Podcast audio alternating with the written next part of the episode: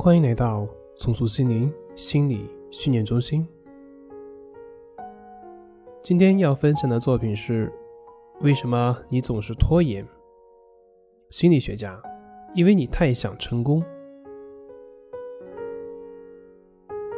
坚持和拖延，相信大家在生活中都非常常见。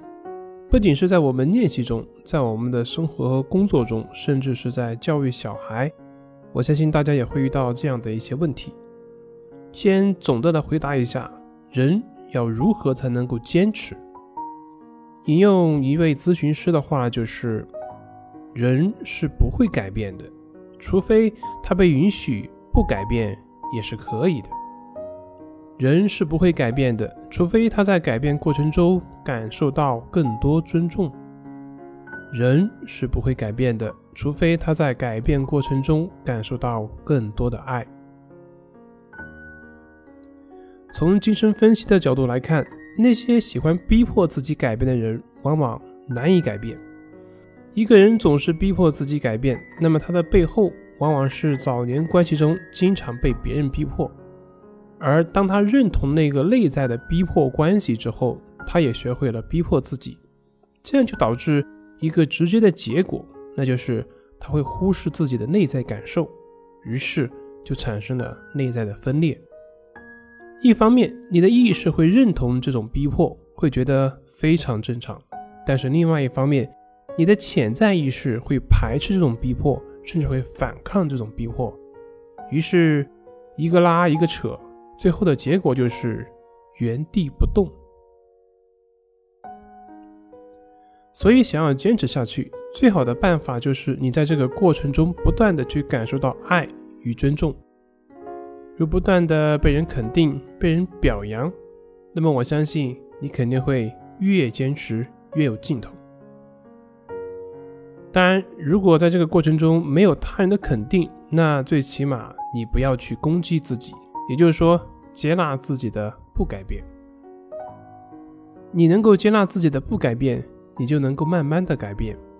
从现实的角度上来说，如果你只是一味用你的意志力去逼迫自己，那结果往往会备受挫折，因为这相当于让自己处在一个被批评和被指责的环境当中，而批评和指责呢，只会增加人的心理负担，难以产生我们所期望的正向的动力。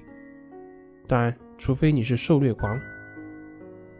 在国外也有过这样的一个实验，把减肥的人分成两组，一组人呢给他吃高热量的食物，然后就只是去批评他、责备他，说这样会越来越胖。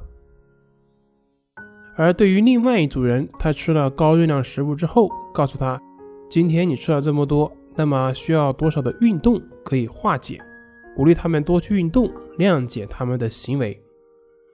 然后实验人员拿出一些食物给他们品尝，用来测试他们的味觉敏感度。等这两组人品尝之后，把剩余的食物一比较，发现第一组，也就是那个责备组，他们的吃的食物竟然是第二组被谅解组的三倍。是的，其实是以测试味觉敏感度为名，实际上是测试他们在不自觉当中吃了多少。结果显示，第一组那个被批评的，他们吃的是被谅解组的三倍。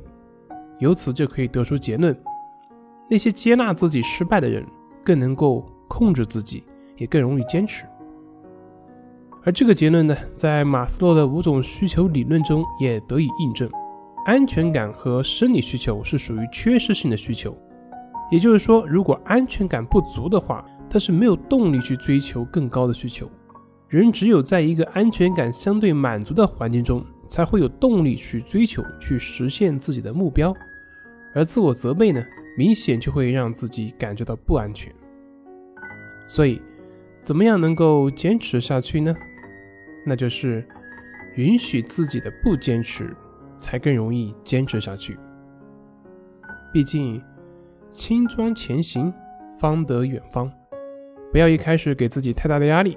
接纳自己当下的一切，包括自己现在的不接纳。好了，今天就分享到这里，咱们下回再见。